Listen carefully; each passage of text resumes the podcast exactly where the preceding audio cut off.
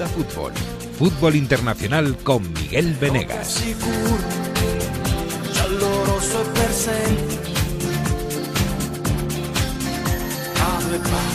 Pues eh, en Italia siguen pasando cosas. ¿eh? Vamos a viajar a Turín para que Mario Gago nos explique esta música. Eh, Mario Gago, muy buenas.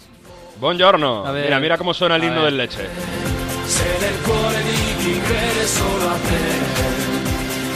Quando non ci sei, ricordati di noi, nel bene e nel male noi con voi. Bueno, bueno, no está mal, no está mal. Lo- Los himnos en Italia son muy noventeros y claro, va pasando el tiempo y, y, claro, quedan un poco así, ¿no? Pero bueno, eh, el leche, el leche que vuelve, eh, el leche que es un histórico también de un histórico ascensor, ¿no? De, de Serie A a Serie B y que este fin de semana ha vuelto a la Serie A, que es donde debe estar ese pequeño, esa pequeña población de la Puglia italiana, del tacón de la bota.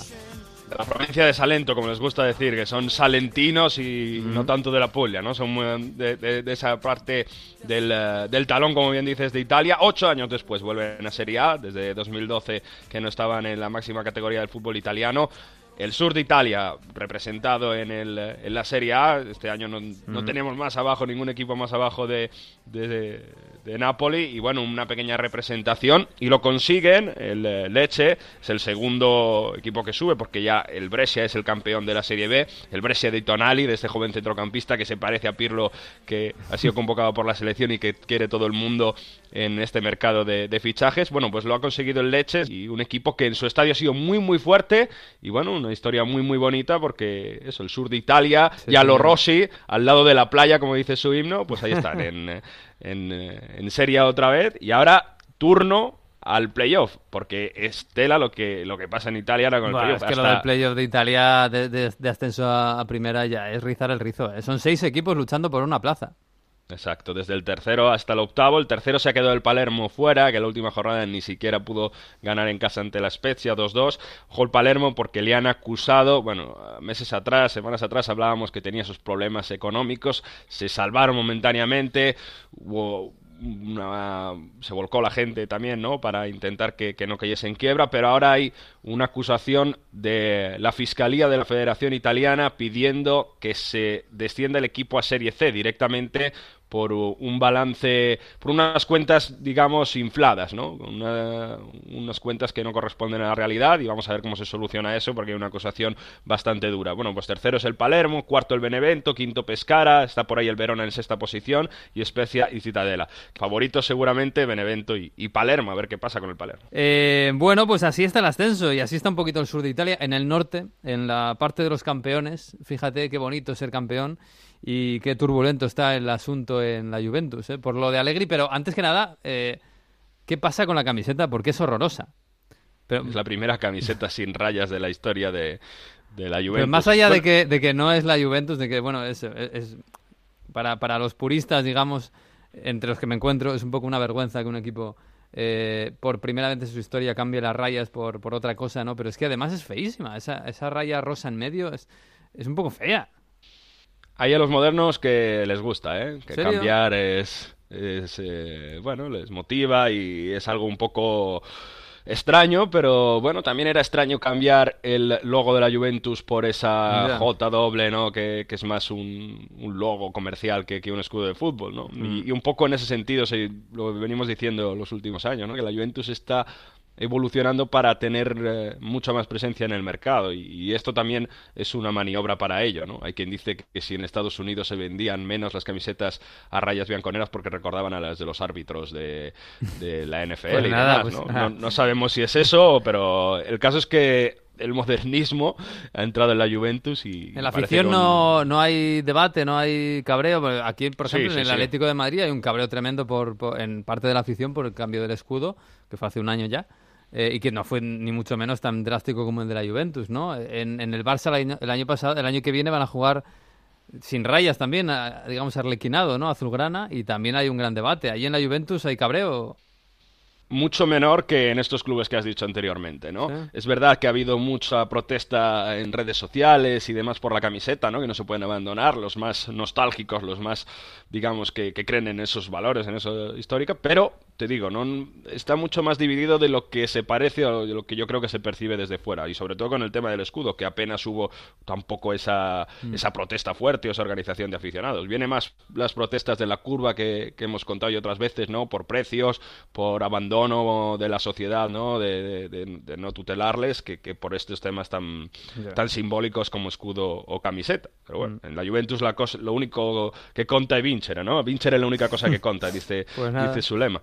Y bueno, lo que no después de ganar el campeonato, lleva una victoria en, los últimos cinco partidos, ¿eh? porque cayeron en Roma con esa camiseta nueva. Es verdad que tuvieron muchísimas ocasiones, no Marco Cristiano, que se enfadó con Florenzi. Mm. Y lo que pasa en la Juventus es la noticia que adelantamos la semana pasada con la bruja del deporte, ¿no? Con Pereiro. Allegri tiene completamente decidido que no va a seguir en la Juventus. ¿Qué pasa? No lo dice porque tiene que acabar la temporada y todavía tiene una reunión pendiente con Andrea Agnelli, presidente del club. ¿Qué pasa con Andrea Agnelli? Bueno, le han sugerido de eh, Nedved, Paratic y vicepresidente y director deportivo de la Juventus y otros dirigentes que en el caso que parece que se va a ir a Allegri, lo lógico o el modelo continuista viendo las oportunidades de mercado sería volver a llamar a Antonio Conte, que estaría encantado de volver a la Juve para tener un equipo mucho mejor que el que tenía mm. en su primera etapa con Cristiano Ronaldo y cree que podría ganar la Champions League, que es lo que se exige ahora para ser entrenador de la Juventus. Andrea Agnelli no estaría por la labor porque no está de acuerdo con volver a Antonio Conte, sería algo... Salió mal con él, claro.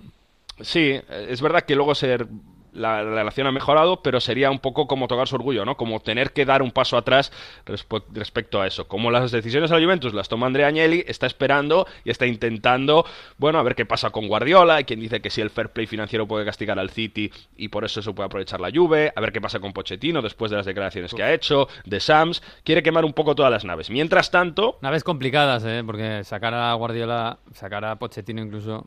Muy difícil, parece. Casi imposible, vamos. Mientras tanto, Antonio Conte se está alejando en estos últimos días, cuando había un acercamiento muy real con la Juventus. Marotta se ha aprovechado de eso, sabe que si espera qué pasa con la Juventus se lo van a quitar porque si Conte tiene que elegir entre Juve e Inter va a elegir la Juve y ya ha presentado una oferta bastante importante para que entrene al Inter y Conte está muy cerca, ahora, ahora, está más cerca de firmar con el Inter. Pero tema Allegri, ayer antes del partido, ayer habló para la televisión, para Sky Sport, Nedved, vicepresidente de la Juventus, y cuando le preguntaron, ¿está seguro que Massimiliano Allegri va a seguir la temporada que viene como entrenador de la Juventus? Respondía sí. Secondo lei Allegri sarà sulla panchina della Juventus all'inizio della prossima stagione? Eh, chi vivrà, vivrà vedrà. Questo uso un detto di mio figlio, perciò aspettiamo. lo que vendrá, vendrá, ya está. Sí, eh, que quien eh, viva lo verá, es la traducción ah. literal de que vivirá vedrá, que es ah, un dicho italiano, que también se escucha en alguna canción, que, es un poco decir que ya veremos, esperemos, eh, vamos a esperar. Así de... Como no decir nada, vamos. Sí, exacto. Bueno, no, no quiso confirmar nada. Luego a Allegri le preguntaron sobre estas palabras de Nedved y dijo, Nedved es inteligente porque así tenéis que, hablar de, los próximos días, pero sí que parece que hay una rotura clara mm. entre dirigentes de la Juve, Allegri y Allegri y la plantilla que hace imposible que Massimiliano pueda continuar en, el, en la mm. Juventus la próxima temporada. Vamos a ver cómo evoluciona porque la reunión entre Allegri y Agnelli es esta semana próxima. pues vamos a verlo, está de turbulento el gran campeón, el que lleva ocho, ocho ligas consecutivas y que, joder, parece mentira, ¿eh? Pero, pero la cosa está turbulenta. Bueno, en lo deportivo eh, quedan dos jornadas todavía en Italia. Eh, parece que, bueno, lo del Atalanta sigue siendo increíble, está tercero, a ver qué hace el, Inter, pero parece que se va a meter en Champions y sería tremendo ver al Atalanta en Champions la próxima temporada. Y este miércoles hay final de Copa, que aquí en España está pasando un poco desapercibida porque además es entre semana. Pero Atalanta contra Lazio. Es que puede ser la. la yo no sé la historia del Atalanta, pero puede ser la, la, la, temporada, la mejor temporada de la historia del Atalanta, ¿no? Ya ganaron una Copa Italia, es verdad, pero es algo histórico, evidentemente. Y la ciudad de Bérgamo se va a desplazar, más de 22.000 personas van a ir a Roma este próximo miércoles. Y la Lazio que también tiene una gran oportunidad. La Lazio que está siendo muy regular en Copa Italia los últimos años. Va a tener otra final más después de las dos pérdidas con la Juventus. Y también bueno, vamos a ver, ¿no? Porque son equipos que ofrecen mucho ofensivamente, o sea que se espera una final muy, muy bonita, con Inmóvil, con Correa de una parte, con Milinkovic Savic, Luis Alberto de parte de la Lazio, Atalanta con Duban Zapata, mm. con Josip Pilicic que está a un nivel fantástico, con mm. los defensas que marcan de todos modos. Y vamos a ver lo que pasa en esa final de Copa Italia, porque eso también puede depender de la clasificación para Europa de muchos equipos. Me explico, ahora mismo la Atalanta es tercera con 65 puntos. Si gana la Atalanta la Copa Italia y Atalanta queda entre los cuatro primeros, se libera el séptimo puesto para Europa League. Pero si lo gana la Lazio, la, Copa Italia, y como normalmente pasa después de relajas porque ya estás clasificado a Europa League y, digamos que no tiene nada en juego, el eh, séptimo puesto no clasifica para Europa League. Y tenemos a Inter, Milan, Roma y Torino, que son cuatro equipos para tres puestos. O sea que puede pasar bastante de mm. todo y tenemos un Napoli Inter la próxima semana, la Atalanta tiene que ir a casa de la Juve eh, el, próximo fin de semana en medio de la fiesta, la última jornada y Torino-Lazio. Muy, muy interesante, de verdad, lo que, las cuentas para jugar en, Europa el próximo año, igual que esperemos que será un gran ambiente. Ya estaremos en Roma, en Olímpico, para esa final de Copa Italia, Atalanta-Lazio. Pues sí, aunque no tenga gran nombre, gran nombre esta final, eh, de verdad que apunta a final muy bonita, eh, porque los dos equipos son muy ofensivos y además es que la Lazio se juega toda la temporada en esto, porque si no, no va, no tiene casi imposible para ir a a Europa League la próxima temporada. Bueno, eh, oye, y esta semana has cumplido un pequeño sueño periodístico literario. Has estado hablando con Roberto Saviano, ¿no? En el Salón del Libro de Turín es bastante famoso en Italia porque es inmenso y muchos autores aprovechan para venir a hacer presentaciones, pequeñas conferencias. Tienes que haber llevado estaba... el mío para ver si lo traducían. pues había muchos autores españoles ¿eh? Ah. Pero y sudamericanos, había, se había dado bastante cobertura. Y eh, venía Roberto Saviano, es un símbolo ahora mismo en Italia por lo que representa políticamente, por sus ideales, y es impresionante la gente que mueve, ¿no? La, mm. la, gente que le sigue. No ha sido nada fácil, había una avalancha de gente para que le firmase el libro, para hacerse fotos, pero bueno, pudimos sacar dos minutos para que nos hablase un poco del tema del racismo en Italia. Les vamos diciendo cómo se ha normalizado, incluso cómo han vuelto tantos los gritos racistas con Ken, eh, con eh, otros jugadores, ¿no? Con Koulibaly en, en este diciembre. Y bueno, eh, nos ha ido diciendo su punto de vista sobre esto y sobre las curvas en Italia. Inicialmente hablábamos sobre esto, ¿no? Sobre el racismo en Italia y cómo se ha normalizado tanto. Con Roberto Saviano, el Salón Internacional del Libro, muchas gracias Roberto. Queríamos aprovechar contigo que nos cuentes la deriva que está viendo la sociedad italiana hacia el racismo, una deriva que desde España no se entiende tanto cómo es tan normal, incluso en los campos de fútbol lo estamos viendo. ¿Por qué en Italia es tan normal il razzismo ora, parece? In realtà credo che in Italia semplicemente stia accadendo quello che sempre accade nel mio paese. C'è una situazione da laboratorio. Noi abbiamo anticipato dinamiche, per esempio il dramma mussoliniano e poi Hitler in Germania, Berlusconi e poi Trump le Brigate Rosse che, che hanno anticipato Action Direct in Francia, le RAF in Germania. L'Italia ha sempre un ruolo di laboratorio, anticipa le contraddizioni del continente. La Spagna eh, assolutamente vivrà quello che ne sono certo, spero di sbagliarmi ovviamente, En esta primera parte, Saviano dice que el laboratorio de Italia, ¿no? donde los fenómenos políticos parece que llegan antes, y comparaba un poco con uh, Mussolini Hitler o, mm. con Berlusconi antes de Trump. Y dice que España llegará también este fenómeno del racismo. y espera, espera que se equivoque, ¿no? espero equivocarme, pero, pero llegará. Y comentaba ahora sí, en este próximo corte de audio, porque no ha avanzado tanto en, en, estas últimas elecciones, por ejemplo, a nivel político, o al menos no hay esos gritos racistas en el pubblico. Probabilmente l'idea che mi sono fatto, la vicinanza con il franchismo, che non è caduto troppo tempo fa, innesca una prudenza maggiore degli spagnoli, in una parte degli spagnoli. E questo ha creato come una difesa immunitaria, ma che sta diminuendo tantissimo, tantissimo e quindi credo que sea questo. Cree que el franquismo, que es mucho más reciente que eh, la dictadura italiana mm. en, el tiempo, ha hecho que haya un, una resistencia mayor en España que respecto a Italia, en, dicen una parte de la población. Esto sí, pero que esto va descendiendo poco a poco, dice. Mm. Exacto. bastante preocupante en ese sentido, no es muy optimista. Y eh, a continuación hablábamos del tema de las curvas, ¿no? de cómo en Italia siguen siendo impunes. Le preguntaba ya en italiano y así empezaba a responderme Saviano. Nel fenomeno del calcio, noi siamo un programma di sport, anche di cultura, certo. perché anche hanno tanto potere le curve, sembrano praticamente che hanno immunità, parece che tienen immunità, sì, e questo también sì, es sì, normal. No? perché le, le curve hanno la gestione del consenso sportivo che è enorme, sono soldi se, se i capi ultra decidono di far disertare lo stadio, la società perde soldi in borsa, perde autorevolezza. Le curve, non tutte ovviamente, nelle curve per esempio si gestisce tantissima erba, tantissimo hashish, nelle curve si gestisce la sicurezza dei calciatori, hanno la vita impossibile se si mettono contro. Quindi con le curve purtroppo, eh, anche quelle più violente o criminali, le società spesso parlano. Ci sono anche curve che non sono così, grazie al cielo. Eh.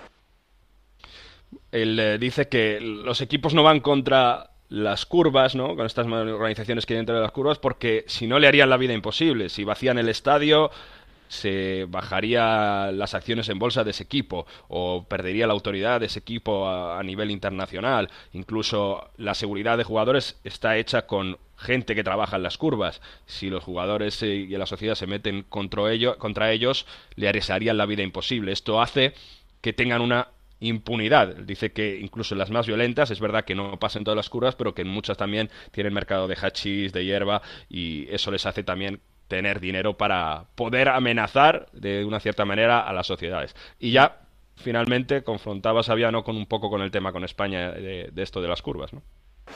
Eh, poi io seguo molto il calcio spagnolo, mi piace l'Atletico, eh, Madrid intendo. e il Barcellona mi è molto simpatico, però eh, lo, lo, seguo, lo, seguo, anche per la sua declinazione un po' più politica che ha più che in Italia, no? e, e, credo che sia un punto centrale la tua domanda perché il, per esempio le organizzazioni di estrema destra italiane sono molto più legate all'Ultra che, uh, sì, che in Spagna. Bueno, le gusta el Atlético de Madrid a Saviano y un poco el Barcelona. Dice que por el tema político también lo sigue porque cree que la extrema derecha está mucho más infiltrada en las curvas actualmente. Fíjate, en España también hemos pasado por uh, fenómenos de, ultras eh, políticos muy, muy fuertes. Bueno, pues eso en Italia sigue mucho más presente que en España que en España parece que se ha logrado superar, mientras que en Italia todavía esas organizaciones políticas mafiosas eh, que logran vender o que logran hacer negocios, lo hemos hablado también con la lluvia durante este año, pues todavía no se supera y el gobierno tampoco está haciendo mucho por ello. Mm, pues sí, eh, Roberto Saviano, siempre muy interesante sus eh, reflexiones, el autor de Gomorra, para quien no lo sepa, eh, ya hace bastante tiempo, fíjate que tiene todavía 39 años, con lo cual sacó Gomorra muy, muy joven. Sí, hay un montón de libros, en el mar y no hay taxis, es el, último libro, y siempre con escolta, también en el Salón Internacional del Libro, es impresionante cómo va con cuatro o cinco hombres que lo escoltan en cualquier momento, y incluso mirando casi cada rincón porque está amenazado de muerte en el sur de Italia y prácticamente la mafia no se quiere deshacer de él. Por, la mafia no descansa. y amenazado con Salvini de que le va a quitar la escolta por acusarle de ser racista y, las acusaciones que hace el gobierno. Así que ah, pues muy bien, me van a quitar la escolta, pues muy bien. Pues nada, pues cuando aparezca por ahí muerto por un atentado, pues eh, a ver qué dicen. En fin, la vida en Italia y en Europa en general que es bastante complicada. Bueno, Mario, que nada, pues la semana que viene ah, mira, hablaremos de, quién ha ganado la final de Copa y de cómo se afronta el final, que queda nada, ¿eh? ya en Italia. Buena semana. Un abrazo. Abrazo. Chao.